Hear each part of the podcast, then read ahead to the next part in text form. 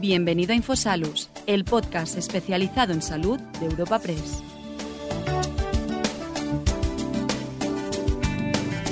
En esta ocasión te ofrecemos un nuevo encuentro sociosanitario en el podcast de Infosalus, el portal sanitario de la agencia de noticias Europa Press. Este encuentro llega a tus oídos gracias al patrocinio de Atris, Carburos Médica, Gilead, Sanitas y World Health Management. Nuestra ponente invitada para este encuentro es la consejera de Sanidad de la Comunidad de Madrid, Fátima Matute. En primer lugar, podremos escuchar al presidente ejecutivo de Europa Press, Asís Martín de Caviedes, dando la bienvenida a todos los asistentes y presentando a la consejera mediante una breve reseña curricular de su trayectoria profesional.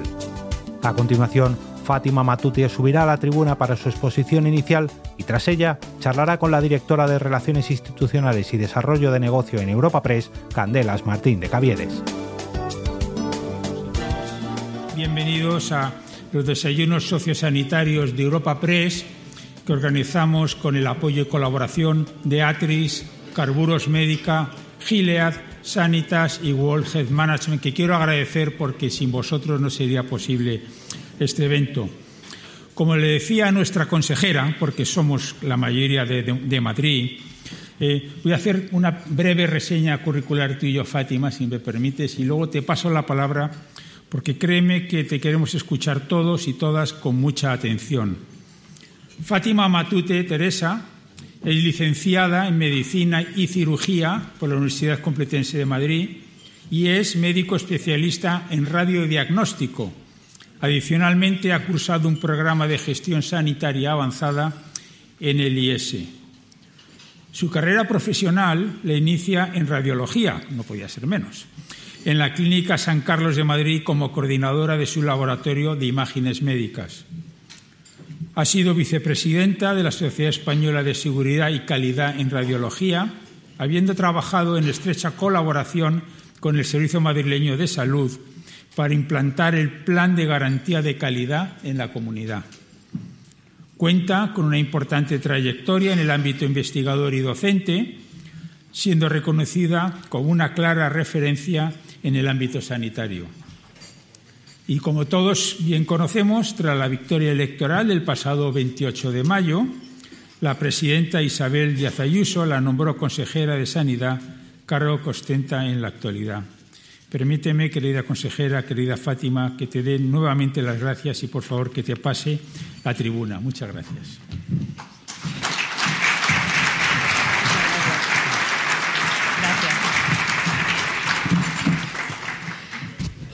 Bueno, para mí es un honor siempre estar aquí rodeada de amigos y compañeros. Eh, presidente de Europa Press, Asís Martín de Caviedes, directora de Gestión y Relaciones Institucionales Candela Martín de Caviedes, patrocinadores, consejero de Educación, Ciencia y Universidades de la Comunidad de Madrid, querido amigo Emilio Viciana, representantes del cuerpo diplomático, diputados nacionales, diputados de la Asamblea de Madrid, representantes de las universidades, presidentes de colegios profesionales, presidentes de las sociedades científicas, presidentes de fundaciones, agentes sociales y, como digo, lo más importante, amigos y compañeros. Gracias a todos por estar aquí. En primer lugar, quiero agradecer a Europa Press y a su presidente, Asís Martín de Caviedes, la oportunidad que me brinda de poder exponeros las principales líneas de actuación de esta Consejería de Sanidad y hacerlo además en este foro tan prestigioso eh, como es este desayuno sociosanitario al que además agradezco el, apoyo de las empresas eh, patrocinadoras. Queridos amigos, la sanidad madrileña es hoy un referente en España, como todos sabemos, y además una de las mejores de Europa, y no es que lo diga yo, que además con orgullo siempre se me llena la boca en el decirlo, es que hay unos indicadores claros que lo dicen, porque tres de nuestros hospitales están entre los 100 mejores hospitales del mundo, como publicó el Newsweek, pero es que además siete están en los 230 mejores hospitales y de los seis, de los 10 mejores hospitales de España, seis son de la Comunidad de Madrid, eh, según el monitor de reputación sanitaria. Y además, nueve de cada diez madrileños piensan que la sanidad es buena o muy buena. Y el noveno, yo creo que le tenemos que convencer, ¿no? Pero evidentemente eh, todas las visiones son valiosas y precisamente de la crítica nos nutrimos para avanzar y para mejorar, porque os puedo asegurar que somos muy autoexigentes. Desde luego, tenemos una sanidad comprometida con la excelencia y, desde luego, con la vanguardia en la asistencia sanitaria. Y por ello, como ya habéis oído, nuestros presupuestos de la Comunidad de Madrid cumplen un reto histórico en cuanto a lo que se deriva a sanidad más de 100.000 millones, más de 10.000 millones, 10.157 concretamente. Eso supone un 37% del total del presupuesto de la Comunidad de Madrid, que además, no sé si sabéis, en, el que 9 de cada 10 euros va al gasto sanitario, con lo cual en la Comunidad de Madrid nos preocupa, nos preocupa el madrileño y nos preocupa hacer esto. Y este presupuesto lo vamos a distribuir en tres grandes líneas estratégicas. Primero, cuidar a los madrileños para, que, para, mejor, para mejorar su calidad de vida. Luego, obviamente, cuidar a los profesionales para retener el talento y, por último, hacer una gestión eficiente con una gran innovación tecnológica. Es evidente que la razón de ser de cualquier sistema sanitario es la excelencia, es la mejora de la salud y de la calidad de vida de las personas. Y, desde luego, nos gusta hablar más en esta Comunidad de Madrid de salud que de enfermedad y en eso vamos a centrar nuestros esfuerzos. Desde luego es un compromiso que en esta Consejería de Sanidad asumimos plenamente, en especial cuando se trata de hablar de enfermedades graves, de enfermos vulnerables y frágiles. Y por eso una de nuestras líneas de actuación es ocuparnos de estos enfermos. Con este objetivo, sabéis que hemos puesto en marcha la primera residencia monográfica para pacientes con esclerosis lateral amiotrófica, que ya está en fase de licitación, que estará en el Hospital Puerta de Hierro y que podrá atender aproximadamente a 190 eh, pacientes, tendrá 190 camas. A la vez, estamos haciendo ya y estamos muy avanzados para tener el centro diurno para pacientes de ELA en, el Hospital Enfermera Isabel Zendal, que va a poder atender al inicio a 60 pacientes, pero como todo es modulable y será un proyecto piloto fantástico para ver las necesidades y cómo tenemos que atender a estos pacientes. Y además, no solo vamos a atender sus problemas físicos, sino que también nos vamos a ocupar de sus problemas de eh, eh, con psicoterapia, vamos a trabajar en formación, en educación y también no solo nos vamos a centrar en el paciente, sino en las familias, porque lo que queremos hacer en la Comunidad de Madrid es acompañar a los pacientes y a la familia en esos procesos de la enfermedad. Y desde luego queremos que la Comunidad de Madrid sea un referente, un referente en distintas patologías y en este caso queremos que en el Hospital Zendal donde además va a haber un centro de neurorehabilitación funcional, como sabéis, que va a tratar el daño medular recuperable y el daño eh, cerebral recuperable de niños y adultos, vamos a asociarlo siempre a la innovación y va a haber un instituto de neurociencias con bioingenieros incluidos en el que vamos a poder aprender más de la enfermedad y aparte a ser referentes y que puedan venir a aprender de esta enfermedad. Este centro de neurorehabilitación estará a disposición de los madrileños en el año 2025 y, como digo, estamos trabajando intensamente en ellos. Va a tener una atención especializada y ajustada a las necesidades de los pacientes, no solo físicas y psíquicas, sino también de horario. Por ejemplo, aquellos niños que necesiten una rehabilitación, pues intentaremos tratarles por la tarde para intentar alterar lo menos posible la vida normal de los pacientes, su escolarización. ¿no? ¿No? Son ejemplos que les voy poniendo también de la importancia que tenemos en esta consejería en relación con la humanización, no, no, no dejar de ser humanos y saber que el paciente, desde luego, tiene unas necesidades más allá de lo físico. Como digo, ponemos el foco en las personas frágiles y vulnerables, pero también vamos a poner el foco en el aumento de la longevidad, en el envejecimiento, que va a hacer que las patologías sean más complejas, que tengamos que atender a procesos eh, crónicos y por ello vamos a destinar nuestros esfuerzos y parte del presupuesto al plan de atención integral de la fragilidad y también a la promoción de la longevidad saludable. Y con ello desplegaremos en la presente legislatura una serie de medidas, como es, por ejemplo, el añadir vida a tus años o, como sabéis, lo que se está haciendo ya, que es prescribir deporte, ¿no? para ayudar a nuestros mayores. Y a la vez esta fragilidad va a hacer que estos pacientes demanden una asistencia determinada y para ello también vamos a poner en nuestros esfuerzos en aumentar los recursos para el cuidado y la recuperación funcional. Y por eso ya les puedo decir que tenemos el Hospital de Sierra Norte de Lozoyuela, un proceso que ya ha sido adjudicado y que estará abierto a mediados de 2026 y que dará servicio a 42 municipios y junto con el resto de hospitales de estancia media y de cuidados de la Comunidad de Madrid intentará dar este servicio eh, a nuestros madrileños con equidad independientemente de la región o el área donde vivan y también con independencia de su nivel socioeconómico. Eh, asimismo, vamos a continuar trabajando. Hemos hablado de la fragilidad, hemos hablado de la longevidad. También para nosotros es muy importante hablar de la prevención de la salud. Como os he dicho, hablar más de salud que de enfermedad. Y por ello tenemos una línea muy importante para la prevención y promoción de la salud con los programas, por ejemplo, de vacunación a lo largo de la vida. Ahora habéis eh, eh, o estamos terminando eh, la campaña de la vacunación de la gripe y del COVID, que estará eh, abierta hasta el 31 de diciembre con una gran frecuentación, pero también estamos vacunando del herpes zóster ya hemos administrado 226.000 dosis, pero también hemos vacunado del virus respiratorio sincitial, porque con eso pensamos que van a disminuir el número de, infecciones respiratorias en niños, que provocó bastantes ingresos el año pasado, y también en adultos. Y ya hemos administrado unas 11.000 dosis.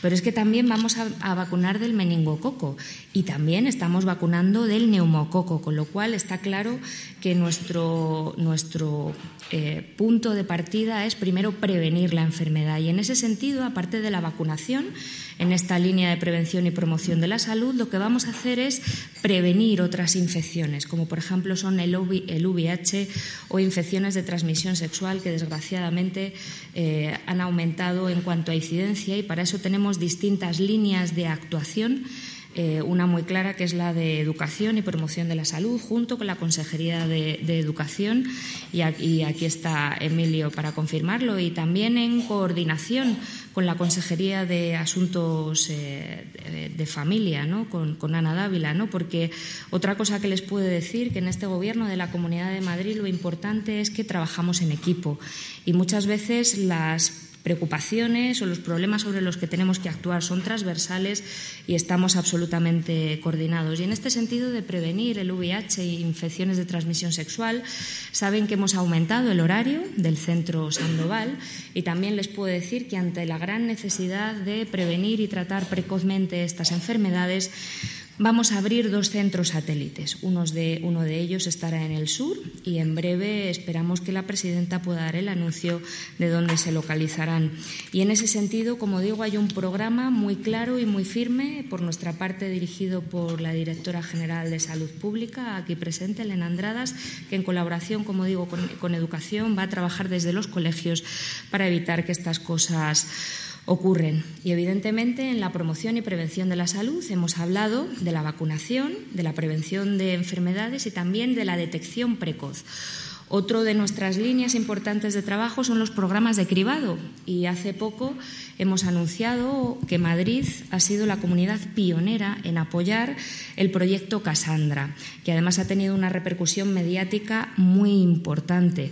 Este proyecto, que está eh, a cargo de diversas sociedades científicas, lo lidera la SEPAR, no se encarga solo de la detección precoz del cáncer de pulmón, sino de todas las enfermedades derivadas del tabaco y además es obligación la deshabituación tabáquica, con lo cual gracias a esto también vamos a salvar vidas. ¿no? Y a mí me agrada ver la repercusión que ha tenido porque probablemente estemos ayudando no solo a que los pacientes puedan diagnosticarse precozmente, con lo cual el tratamiento, como bien sabéis, va a ser mejor, sino que no lleguen a desarrollar la enfermedad. Y desde luego yo, como consejera de Sanidad y como equipo, con eso ya me doy por satisfecha, por satisfecha. Pero es que además ya están en marcha eh, otros programas de cribado que, seguirán y seguiremos apostando con ellos, como son el de colon, el de mama o el de cervix. ¿no? Con lo cual, esa es otra de nuestras grandes líneas estratégicas. Hemos atendido a los frágiles, hemos hablado de longevidad, hemos hablado de prevención y promoción de la salud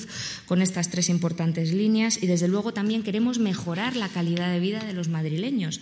Aparte de hablar de enfermedad, vamos a hablar de salud y de ayudar. Y por eso tenemos un plan concreto de salud bucodental para mayores, para embarazadas, para frágiles, para pacientes, por ejemplo, que tienen tumores eh, de cara y cuello y que con los tratamientos de radioterapia, pues a veces tienen tendencia a perder piezas bucales. Pues tenemos un programa específico para que eso no ocurra, así como en los niños, ¿no? Y para ello hemos destinado eh, un presupuesto concreto, en este caso son 19 millones de euros precisamente para dar esta atención que además vamos a ir eh, mejorando. Y desde luego sin olvidar pues otro de los anuncios que también hizo la presidenta que son que todos los niños menores de 14 años puedan tener gafas.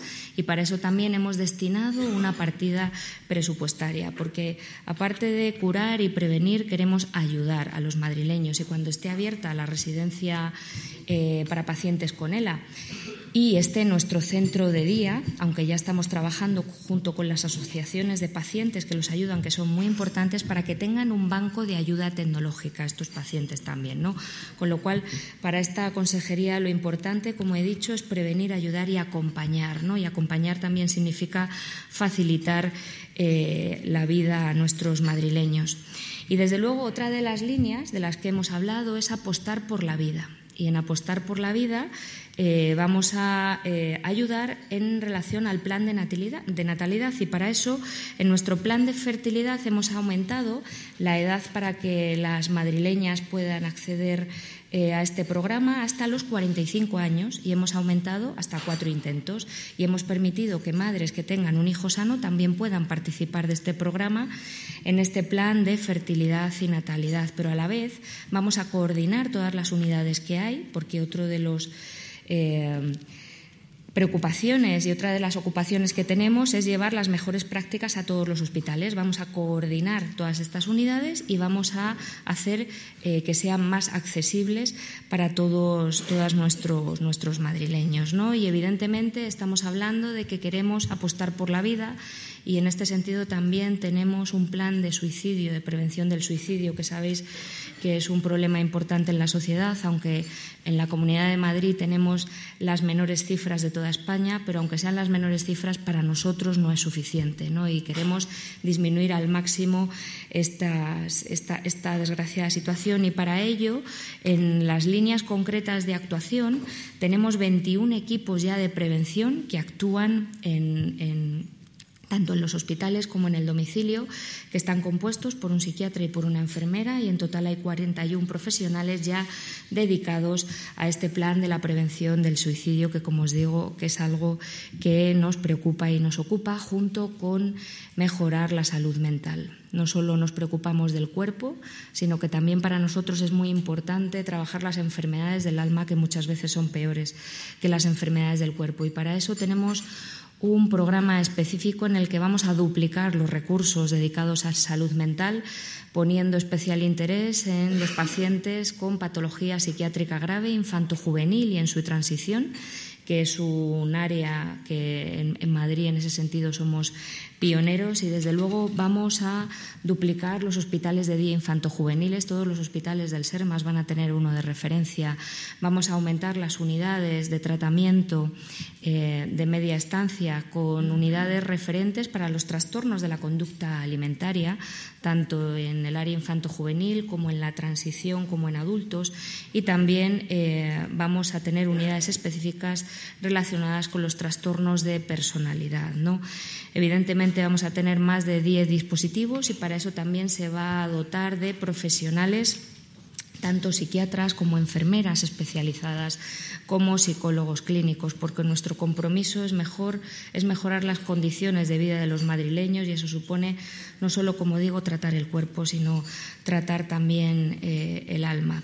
Y desde luego, eh, nosotros hemos hablado de todas estas líneas y les puedo asegurar que hay muchas más y estamos trabajando arduamente en mejorar y cuidar a nuestros madrileños, a nuestros pacientes y no nos olvidemos, pacientes somos todos, con lo cual de forma egoísta os puedo asegurar que esta consejera va a trabajar eh, en mejorar nuestros, nuestros recursos, pero también si el paciente debe ser el centro de atención, desde luego eh, los profesionales son el motor de nuestro sistema. ¿no?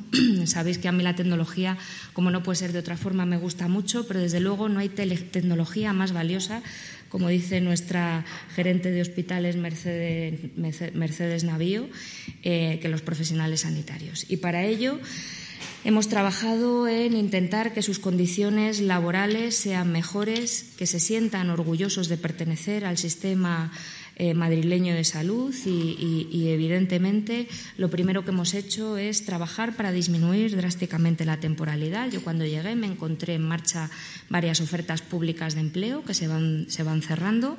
Eh, teníamos OPEs del 2017, 2018, 2019, la extraordinaria del 2021, de tal forma que para diciembre, aunque ahora ya hay un bloque de más de 25.000 profesionales en diciembre que van a consolidar su plaza de todas las categorías profesionales, he de decir, en diciembre de 2024, 34.000 profesionales del sistema madrileño de salud van a tener una plaza consolidada, con lo cual eso va a reducir la temporalidad a menos del 8%.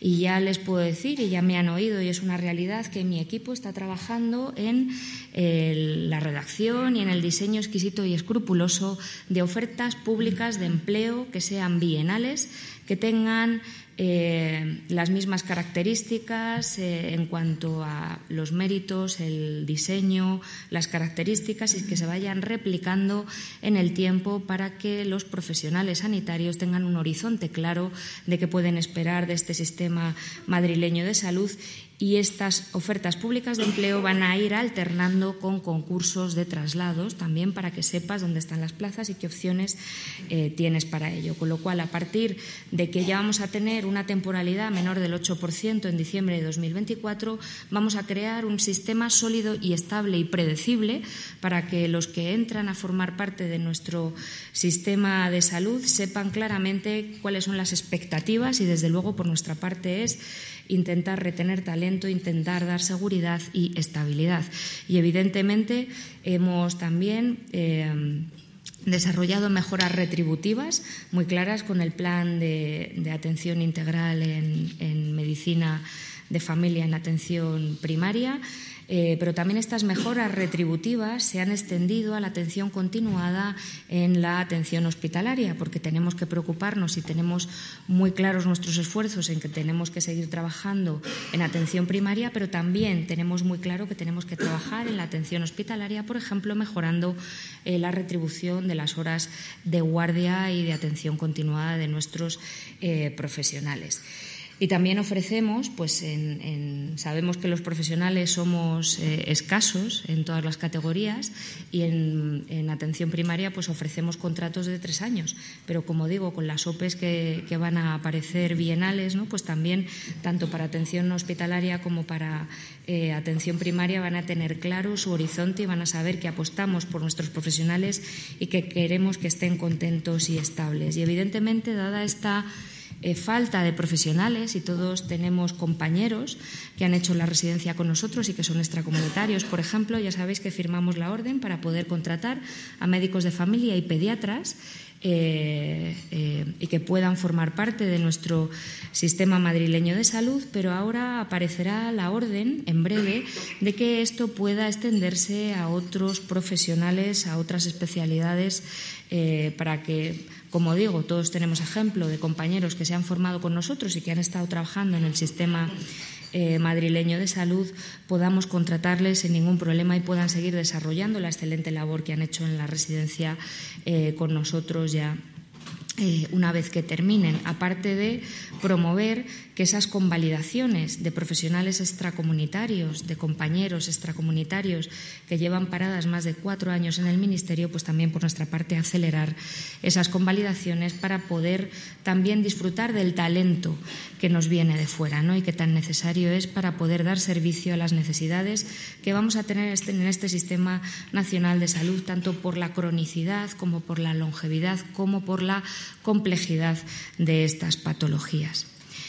Y por otro lado, hemos hablado de nuestros madrileños con distintas áreas, la fragilidad, la longevidad, la prevención, la ayuda de los profesionales con la retención eh, del talento, con las ofertas públicas de empleo y su estabilidad laboral, con las mejoras retributivas en las que estamos trabajando, pero otra pata muy importante, evidentemente, es una sanidad puntera, innovadora y de excelencia.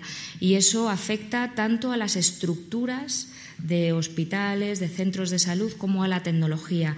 Y en ese sentido, os puedo decir que en la Comunidad de Madrid somos pioneros en la creación, por ejemplo, del laboratorio de perfusión ex vivo para tener donantes en asistolia y también para nosotros es una satisfacción decir que somos una comunidad donde podemos trasplantar cualquier tipo de órgano. Estamos autorizados tanto en adulto como en niños. Hicimos la celebración de los 3.000 trasplantes hace poco en, el Hospital Puerta de Hierro eh, como referente en este área y he de decir que el resto de hospitales son referentes en otras áreas, ¿no? con lo cual estamos orgullosos en nuestro sistema eh, madrileño de salud de los grandes hospitales que, como dije al principio, son referente y aparecen en las listas de los mejores hospitales del mundo y evidentemente vamos a seguir trabajando en la innovación en lo que se refiere a la estrategia de las terapias avanzadas. Eh, y aquí también he de decir que por nuestra parte le pediremos al Ministerio que agilice la aprobación de los medicamentos y que haga que puedan llegar a nuestros madrileños y en realidad a todos los españoles, porque desde luego no es de recibo que haya medicamentos que tarden más de 600 días en llegar respecto a lo que ocurre con un alemán. O, por ejemplo, el otro día que íbamos al Gregorio Marañón a los retratos de Esperanza, que fue un acto que me llenó el corazón, pues ver que pacientes con mama metastático triple negativo hay algunas terapias que tardan 910 días en llegar a estas pacientes y en eso vamos a trabajar con la Agencia Española del Medicamento. Yo tuve la oportunidad en un consejo interterritorial que se hizo de hablar con ellos para que por favor agilicen los trámites porque estas cosas sí que salvan vidas y desde luego queremos una equidad en el tratamiento, no solo como decimos en la Comunidad de Madrid, independientemente de dónde estén, sino desde luego respecto a, a Europa y sobre todo cuando son trámites administrativos lo que hacen que pues no podamos salvar o ayudar a mejorar las vidas. Y en eso, desde luego, daremos la batalla. Y también otra de las cosas en las que vamos a trabajar es que los hospitales están muy bien, los centros de salud están muy bien, pero tenemos que llevar la atención al domicilio acompañando al paciente y eso no significa dejarles dar, de dar atención donde tenemos que dársela, pero sí que tenemos un gran proyecto de ayuda a los pacientes frágiles, vulnerables, crónicos, para que parte de ese proceso pueda ser llevado en sus domicilios, que en el fondo es donde mejor está el paciente cuando tiene que estar, cuando no, estará en un hospital. Y desde luego esa atención no tiene que ser solo telemática, puede ser mixta, puede ser presencial en su domicilio o puede ser solo telemática con monitorización de patologías. Pues tienes eh, pues a un padre con un control de un sintrón, a un niño con diabetes, pues no tienes que estar yendo constantemente al hospital o al centro, sino que puedes llevar ese control y además de forma rigurosa, más precisa y más preciosa en el domicilio y también esto tiene una doble eh, doble lectura. No solo vamos a ayudar a tener una monitorización y un control más frecuente, sino que además vamos a permitir que tu conciliación familiar y la de tu familia también sea, sea mejor y en eso también os puedo asegurar que estamos trabajando. Y en esta parte de innovación también tenemos otra línea que veremos a finales de diciembre, ya esperemos que esté activa, que es Madrid te cuida que es para luchar, eh, y disculparme que haga eh, publicidad contra el doctor Google. ¿no? Evidentemente vamos a tener una página en la Comunidad de Madrid, una página oficial donde demos información veraz sobre patologías, con un glosario de la A la Z, también sobre síntomas, donde vamos a dar anuncios de salud, donde vamos a poner vídeos eh, que van a ayudar a educar a nuestros madrileños y también con un muro de preguntas frecuentes y también con profesionales que pueden estar detrás consultando preguntas frecuentes y que van a hacer, no van a sustituir al médico, evidentemente, esto no sustituirá ninguna consulta, pero va a hacer que en Madrid tengamos una información veraz y que evitemos esos dolores de cabeza cuando te vienen los pacientes que han mirado en Internet y han estado sin dormir una noche por no tener criterio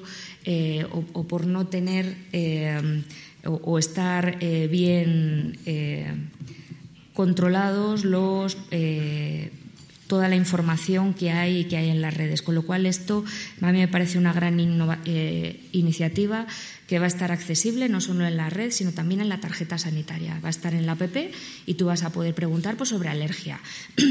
tendrás calculadoras, por ejemplo, para dar el, el fármaco a los niños, ¿no? Y cosas de uso que son muy necesarias y muy útiles y además que con nuestro equipo web van a poder ir creciendo y va a poder ir aumentando ese contenido en función de las necesidades que veamos. Y evidentemente, en lo último, pero para mí lo prioritario, nuestro mayor foco es tener una gestión eficiente, una gestión eficiente, ágil, transparente de los recursos. Y eh, por ello, una de las primeras cosas que estamos haciendo es gestionar nuestros tiempos, nuestras listas de espera. Como sabéis, en la Comunidad de Madrid tenemos los tiempos más bajos y justo después de que tomara posesión Pedro Sánchez, o sorpresa, salieron las listas oficiales eh, de espera de, de España. Y no sé si sabéis que la Comunidad de Madrid, tranquilos, seguimos teniendo las mejores cifras. Aparecen menos de 45 días. Podéis, eh, los datos son tozudos, podéis vosotros comprobarlos. También hay un artículo fantástico. Y desde luego vamos a seguir mejorando. Y desde luego también se ve, es un indicador de salud que en el 2018 había 580.000 pacientes y ahora hay 820.000 de media en toda España en lista de espera. Desde luego, el tanto por ciento de pacientes en Madrid que espera más de seis meses en esas listas está por debajo del 1, es un 0,6%. En otras comunidades autónomas llega hasta el 30%, casi el 30%, y evidentemente las cifras que tenemos os puedo decir que son fantásticas, aunque vamos a seguir mejorándolas. Y os puedo dar ciertos datos resumidos. Hemos bajado en casi un 19% la lista de espera quirúrgica, en casi un 5% eh, los pacientes totales que están en la lista de espera, aunque este dato no es el más importante porque no es la cantidad de pacientes que tienes esperando, sino cuánto tiempo esperan en ella. Pero bueno, también hemos disminuido estos pacientes en lista de espera y sobre todo de deciros que Madrid es una comunidad solidaria y nosotros recibimos muchos pacientes, con lo cual lo normal, somos capital, somos referentes en, muchas, en el tratamiento de muchas patologías, cesures, etcétera, lo normal es que tengamos más pacientes que quieran ser atendidos, con lo cual ese dato que dan y que les encanta de tantos pacientes en lista de espera, sí, pero si esperan un día es un éxito, si esperan 200 es un fracaso, ¿no? Con lo cual a veces los indicadores o cómo eh, interpretamos las cifras y en eso tengo que dar las gracias a mi formación en gestión es muy importante, ¿no? El manipular el dato es eh, bastante peligroso, obviamente. Y desde luego, no obstante, como os he dicho, aunque tenemos esta bajada del 19% en lista quirúrgica, de casi el 5%, en pacientes totales y en consultas y en pruebas diagnósticas hemos bajado respecto al, mes anterior y lo interanual más de un 6%. Desde luego vamos a seguir trabajando y tenemos un plan específico eh, para disminuir las listas de espera con una partida específica presupuestaria porque, como digo, no nos conformamos. Y, como no, hablando de esta innovación, hablamos de las infraestructuras, porque las infraestructuras para nosotras son muy importantes y queremos infraestructuras más modernas, más adaptadas, con el concepto del tercer cuidador como, como aprendí con la directora general de infraestructuras, que significa que con un diseño de interiores sanitario puedes hacer la vida más agradable a los pacientes. Y todos cuando hemos sido pacientes, ese sentido de vulnerabilidad, de fragilidad, a veces se ve compensado con un entorno agradable que también cuida al paciente. ¿no? Y es ese concepto del tercer cuidador. Y en ese sentido, he de deciros que vamos a construir en esta legislatura 34 nuevos centros de salud. En 2024 ya se licitan 19 centros de salud, con cuatro centros de salud que ya están en construcción. Y desde luego en lo que estamos trabajando también, al igual que en otros ámbitos de esta Consejería de Sanidad, es en disminuir los tiempos administrativos, disminuir los tiempos eh, manteniendo absolutamente la transparencia y cumpliendo con la ley de contratación, como no puede ser de otra forma, pero acortar tiempos, acortar plazos eh, para agrupando procedimientos, eh, poder tener una reducción, por ejemplo, en la construcción de un centro de salud de un 30%, de 18 meses a 12 meses. Pero aún así queremos ir mejorando esos tiempos de construcción y eso nos va a ayudar también eh, pues otras consejerías, ¿no? Como digo, nosotros somos un equipo y trabajamos además. Eh, quiero repetir que tengo la suerte de que los consejeros que hay son maravillosos y tenemos eh, una conexión que no se compra ni se vende. Las empatías ya sabéis que no se compran ni se venden, fantástica. Y vamos a aplicar lo que se hace en el Plan Vive, para nuestros centros de salud y nuestras construcciones, con lo cual eso, haciendo esa construcción industrializada, que no va a disminuir la calidad, sino todo lo contrario. Vamos también a disminuir tiempos y, como digo, a tener unas guías de estilo eh, determinadas que van a permitir a partir de ahora que todo lo que construyamos ya sea en base a que cumpla unos criterios de calidad ISO y FQM que hagan eh, fácil no solo luego una serie de acreditaciones, sino lo que nos importa, que es que sean consultas diseñadas para que al paciente y a los profesionales se les haga más fácil eh, su día a día cuando estén allí. Y evidentemente vamos a seguir con las infraestructuras hospitalarias. Este mes eh, termina ya la construcción completa del nuevo Hospital 12 de Octubre, que dicen que es un hito histórico en construcción sanitaria en Europa y construcción eh, en general y lo asimilan con el hito de la construcción del estadio del Real Madrid. Eh, yo ahí lo dejo, no sé qué será más importante, ¿no? Si está malito el 12, pero si te lo quieres pasar bien, pues a lo mejor el, el Real Madrid, ¿no? Pero es que a la vez seguimos avanzando y ya estamos eh, trabajando para la remodelación pues, del Hospital de la Paz, del Gregorio Marañón, del Clínico San Carlos, del Ramón y Cajal y del Puerta de Hierro. Y sin olvidar, como os he dicho, ese plan del Hospital Enfermera Isabel Zendal, que va a tener no solo ese centro diurno para pacientes con ELA, que es lo primero que vamos a ver, sino también un centro de neurorehabilitación funcional gratuito, pionero en España, un centro de alta resolución diagnóstica con equipos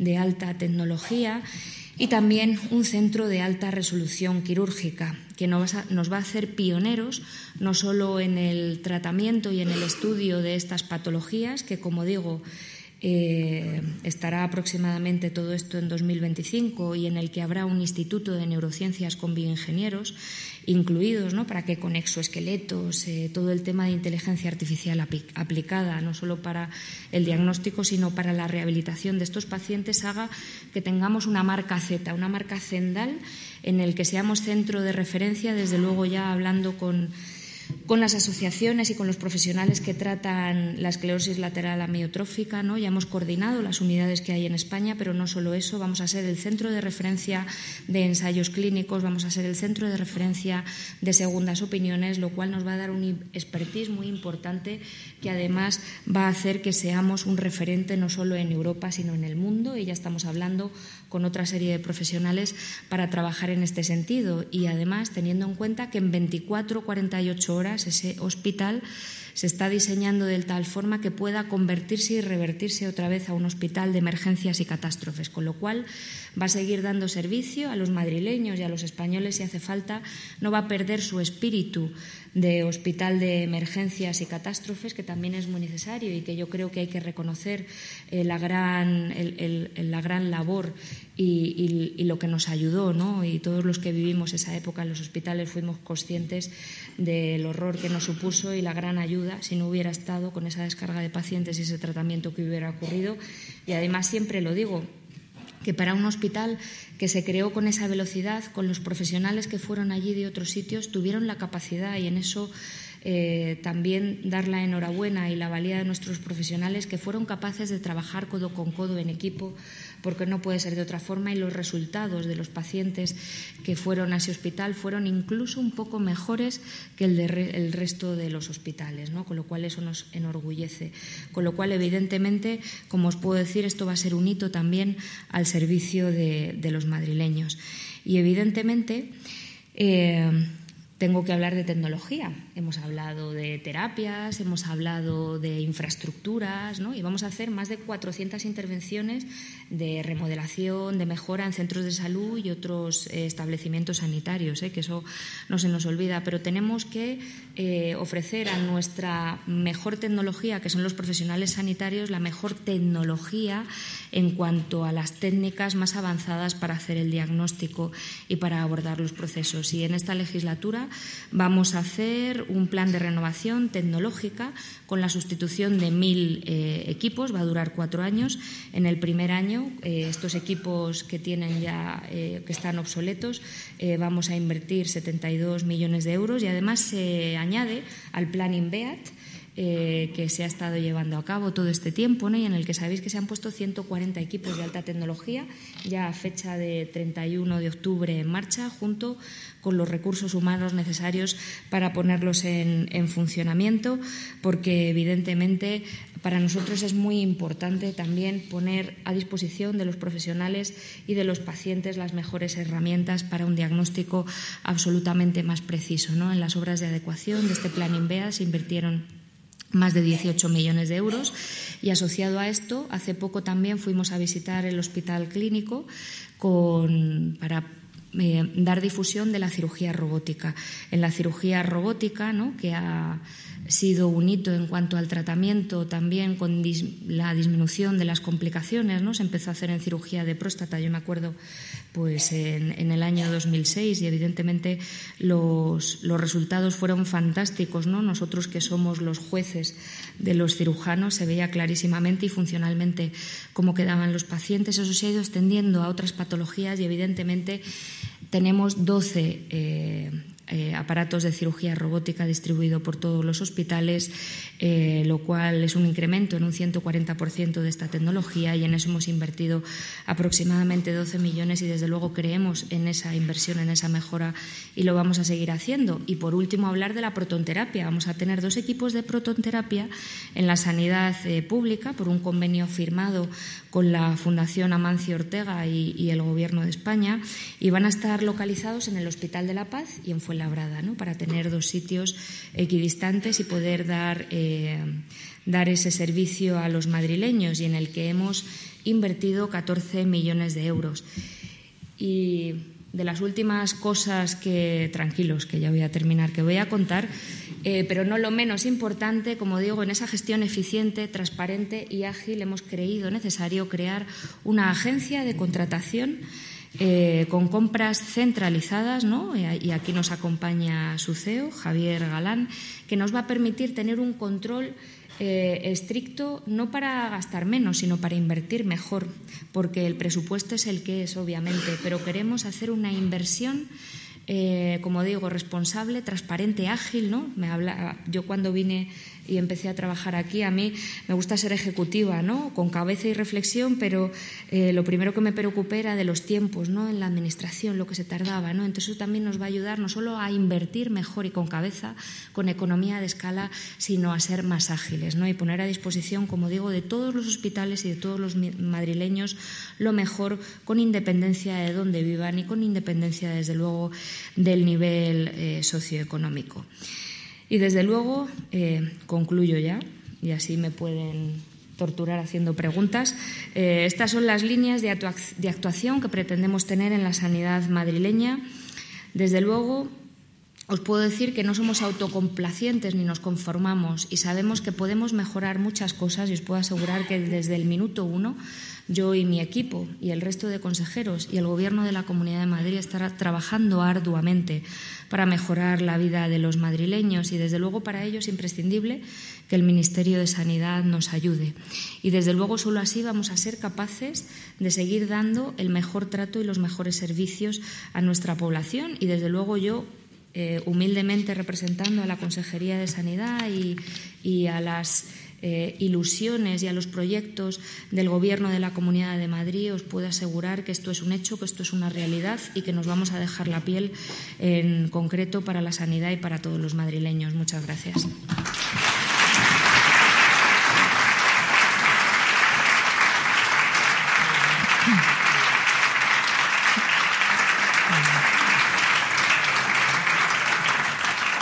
Muchas gracias, consejera, de nuevo por acompañarnos hoy. Quiero saludar también a todos los que estáis hoy en Madrid con nosotros, pero también a los que nos seguís hoy de forma virtual y recordarles a todos que pueden hacerme llegar preguntas a través de preguntas eventos Europa Press. Ya me han ido llegando muchas preguntas, consejera. Eh, tenemos muy poco tiempo, entonces le voy a pedir una cierta concisión en, contestar las preguntas. Eh, me gustaría mucho entrar en todas las tres líneas estratégicas que ha mencionado, cuidado de madrileños, cuidado de profesionales e innovación pero me tengo que pegar a la actualidad. Consejera, en la primera pregunta es inevitable. Eh, ya parece que por fin sabemos quién va a ser la nueva ministra de Sanidad, la que fue portavoz de, Más Madrid, Mónica García, que conocerá bien la consejera, qué valoración le hace a este nombramiento y sobre todo también usted ha dicho que el Ministerio de Sanidad nos ayude. ¿Qué le pide al Ministerio de Sanidad?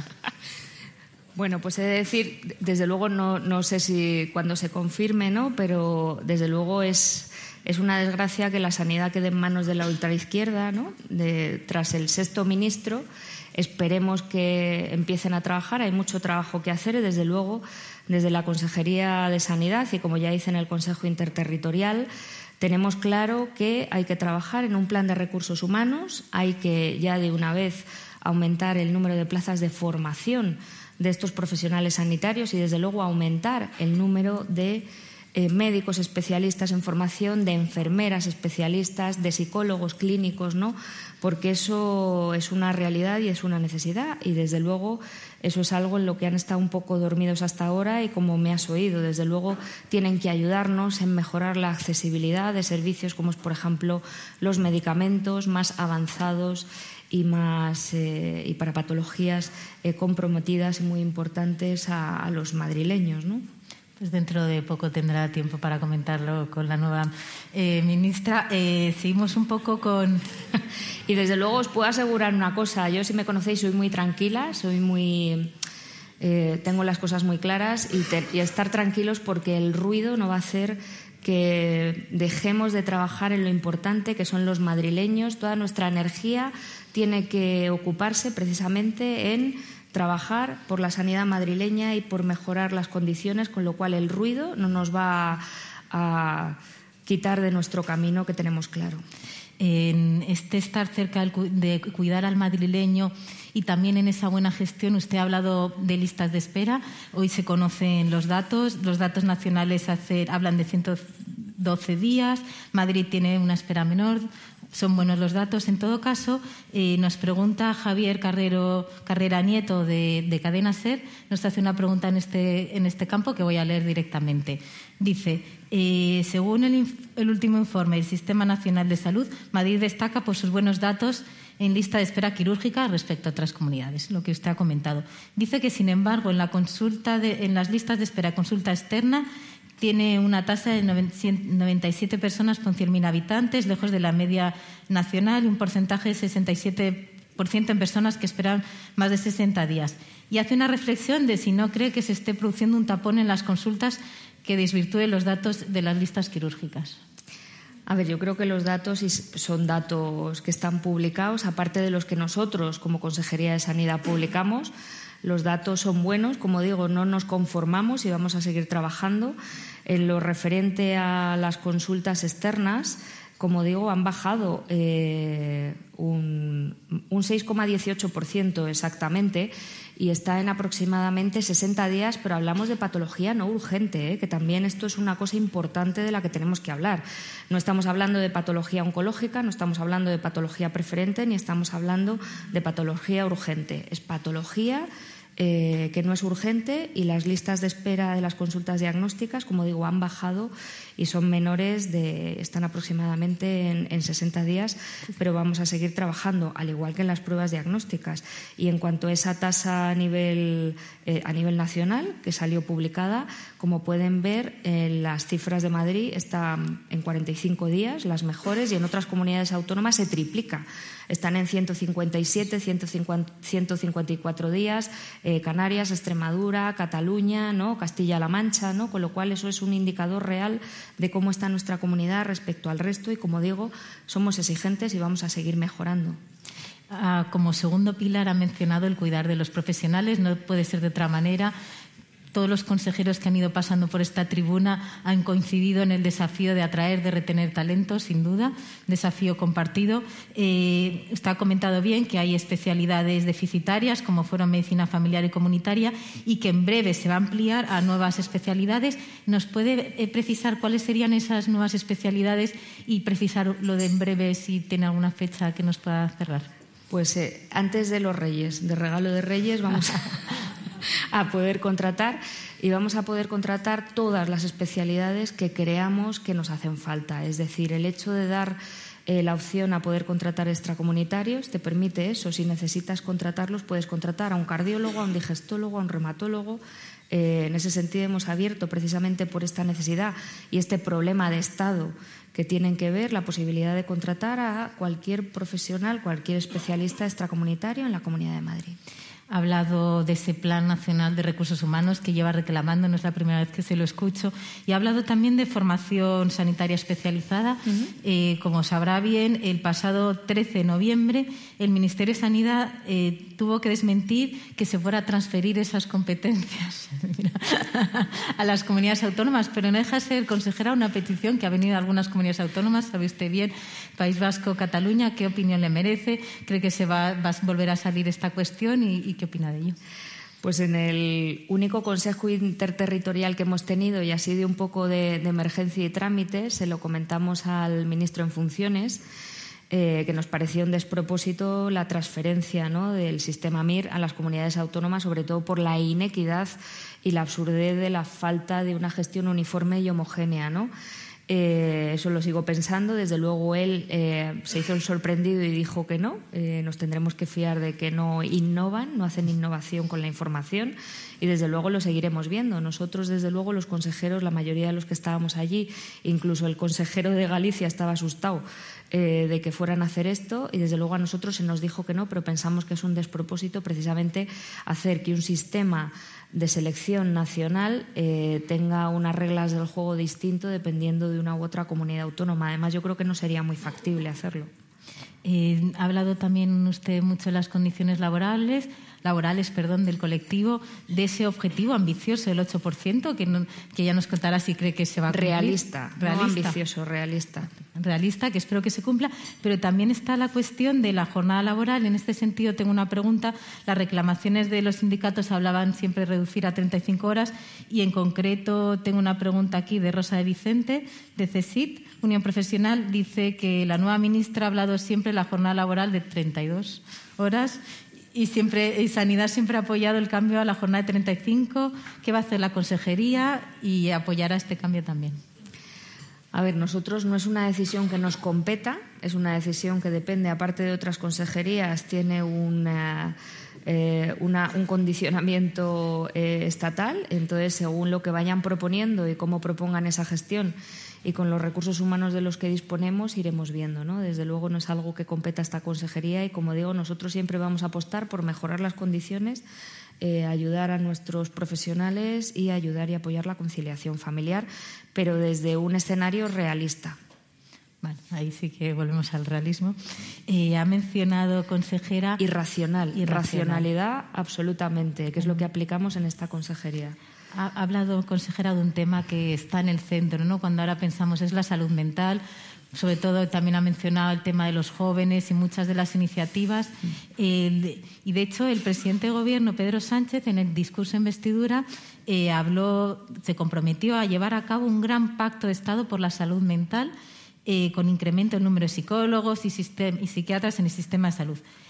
¿Cómo valora esta medida? ¿Cree que es factible? ¿Cómo, cómo se coordinaría y cómo, cómo, lo están trabajando en comparativa? Pues mire, venía yo en el coche oyendo esa parte, justo coincidió, que oía cuando hablaba y dije, qué bien lo estamos haciendo en Madrid, porque es que nos ha clavado nuestro programa, el plan de salud mental, salud bucodental, las gafas que fue diciendo, con lo cual yo los deberes los tenemos hechos y hay que seguir haciéndolo, ¿no? Porque somos los eternos estudiantes. Yo soy una eterna estudiante y apasionada. Yo aprendo todos los días y estudio todos los días. Y desde luego, en la Comunidad de Madrid los deberes están hechos. Hemos apostado por un plan de salud mental muy potente en la Comunidad de Madrid y además que mejor representante ¿no?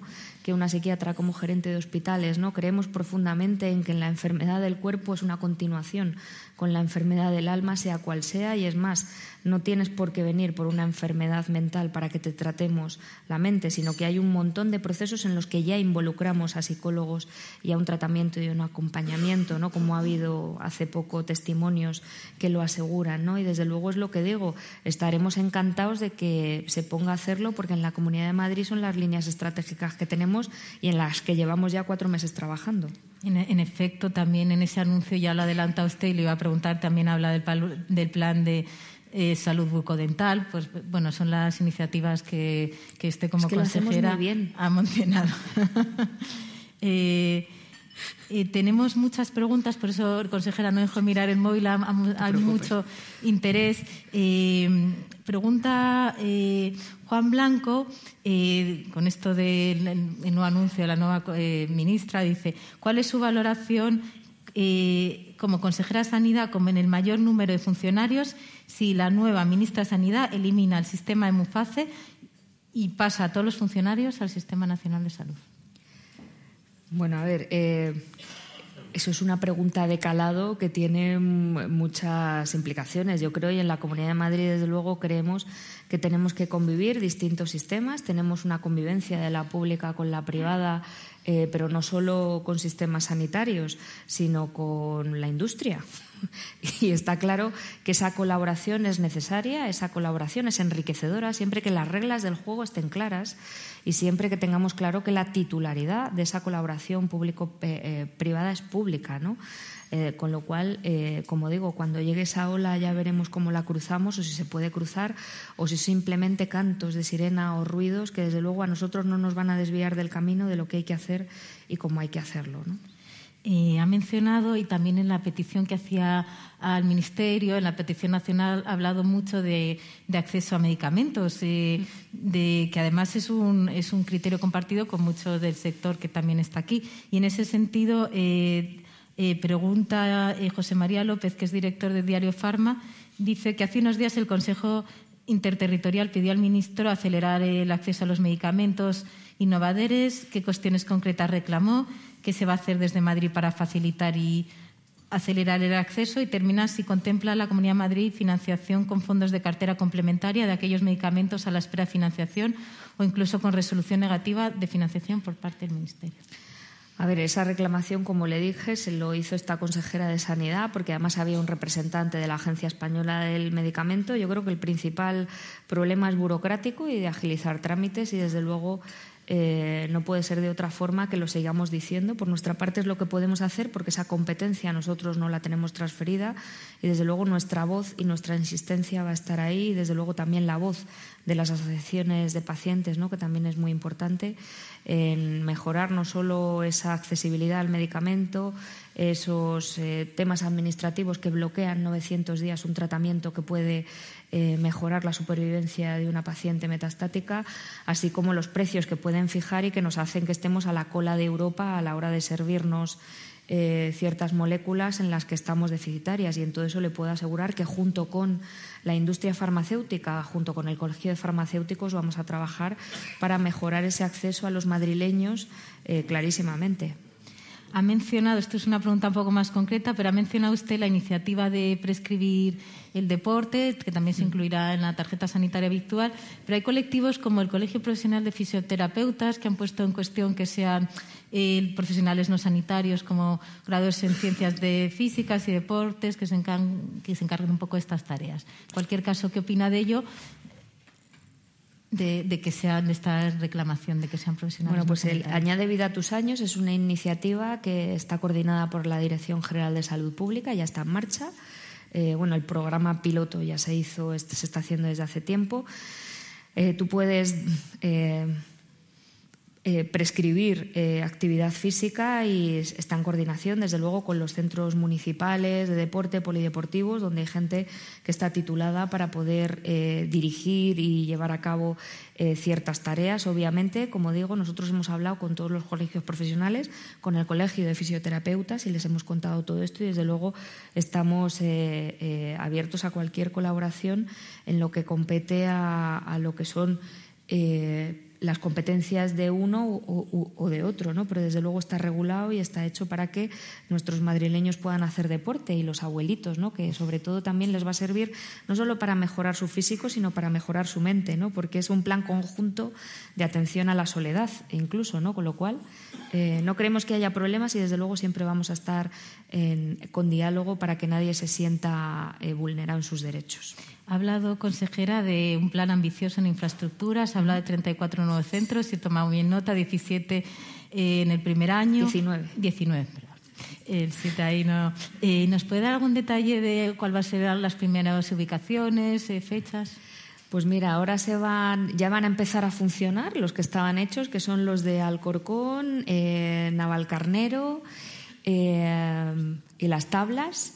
Eh, y luego el resto ya los irán, iremos anunciando y desde luego yo estoy encantada de que la presidenta vaya dando buenas noticias porque son un total de 34 que van a estar en esa legislatura y le puedo decir que junto con infraestructuras hemos hecho un cronograma exquisito y escrupuloso y como digo contando tiempos para que esté ahí junto con los 304 millones que van a las reformas de, y a la construcción de nuevos hospitales, ¿no? Porque esto es una continuidad asistencial no solo en el tratamiento del paciente, sino en cuidar a, las infraestructuras, ¿no? desde centros de salud, consultorios locales hasta grandes hospitales y proyectos que van a ser fantásticos. Voy haciendo ya algunas últimas preguntas. Nos pasaremos hoy un poco de, tiempo, espero que me lo permita la audiencia, porque quedan aquí algunas cuestiones.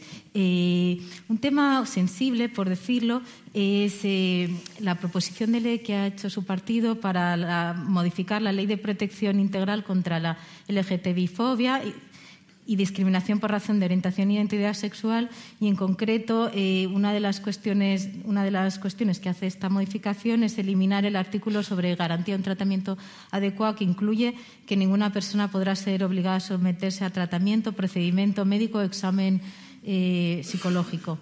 Cómo valora esta esta modificación y todo bueno, esto lo lidera la consejera de Familia Ana Dávila, aunque todos estamos implicados, en, y aquí está el consejero de Educación, eh, que desde el primer momento es algo obviamente que nos ocupa. Eh, desde luego lo que le puedo decir es que no, no, no, nos desviamos por el ruido ni por los cantos de sirena. Esta ley eh, lo que hace es precisamente que ni un derecho menos, lo que hace es despolitizar el tratamiento de los pacientes eh, en este caso con disforia de género, los pacientes trans, desde luego lo que se les permite y se les provee es de un acompañamiento psicológico y de un acompañamiento por profesionales de forma transparente, de forma clara en todo ese proceso y lo que le puedo decir es que ni un derecho menos está tocando a, estos, eh, a estas personas como no se toca ni un derecho a ninguno de los madrileños y desde luego es una máxima del Gobierno de la Comunidad de Madrid, de todas las consejerías que estamos implicadas y nos preocupa a veces la manipulación de la información o de la manipulación de lo que significa esa ley que no ha hecho otra cosa que eh, mejorar eh, las condiciones en las que pueden ser atendidos esos pacientes sin ningún tipo de politización, de forma transparente, con los mejores profesionales, los más adecuados y además es lo que se está haciendo en otros países de Europa. Pero vuelvo a repetir, ni un derecho menos para ellos. Un tema que, que está pendiente y que seguimos desde, desde los que periodistas es eh, si han recibido ya el requerimiento del juzgado de primera instancia e instrucción del número 3 de Collavi y Alba para que aporte el plan de choque contra las muertes en residencias de pandemia. No sé si eso lo han recibido. Lo han Todo eso está, es, es un poco pasado reciente, desde luego toda la documentación, como no puede ser de otra forma, se ha facilitado eh, y se facilitará a quien lo pida y a quien corresponda y desde luego es lo que estamos haciendo y lo que hemos hecho. Y ya vamos terminando porque creo que me voy pasando de tiempo. Eh, sí, para cerrar, le quería preguntar sobre, que ya ha mencionado ese concepto de colaboración público-privada. La presidenta de la Comunidad de Madrid siempre dijo que no había ningún complejo en esa colaboración público-privada. ¿Cuál es su visión? Eh, ¿Cómo valora esa colaboración público-privada en el campo de sanidad? Bueno, pues que yo creo que, que, no puede ser de otra forma, ¿no? O sea, no estamos hablando de sistemas de salud, sino estamos hablando de eh, compañeros del camino. Estamos hablando de la industria farmacéutica, la industria tecnológica eh, y de la colaboración con otra serie de sistemas o con otros compañeros de camino que, como he dicho, con unas normas claras, con una justificación absolutamente más que eh, determinada y con unas reglas del juego que hagan que esa, siempre la titularidad sea pública y todo sea claro, cristalino y transparente, es algo que yo creo que ningún sistema de salud puede vivir sin la colaboración con actores o con, nuestros eh, profesionales eh, privados, ¿no? Ya digo, la industria farmacéutica, la industria tecnológica, eh, es que estamos hablando de algo que es una utopía, ¿no? No puedes vivir sin la empresa privada, eso sí, lo cual no quiere decir que no tengas que tener unas reglas determinadas, precisas y claras y públicas de cómo es esa colaboración. Pues muchísimas gracias. Consejera, de verdad ha sido un placer. Muchos serán los temas, espero que los hayamos podido abordar todos y muchísimas gracias por estar con nosotros. Muchas gracias a todos.